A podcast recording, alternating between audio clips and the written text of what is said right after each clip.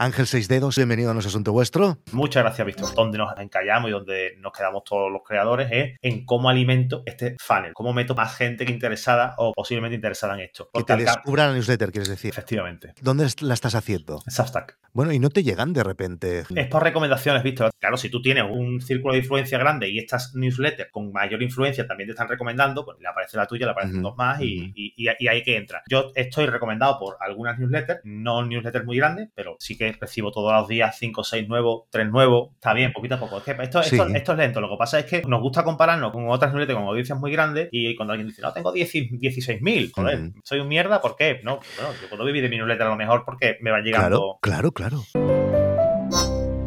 Escucha todo el episodio y el resto de contenidos premium dándote de alta en nosasuntovuestro.com. Más de 300 episodios para hacer crecer tu proyecto con las historias de emprendedores que ya lo están consiguiendo. Únete a una comunidad loca por crear y compartir.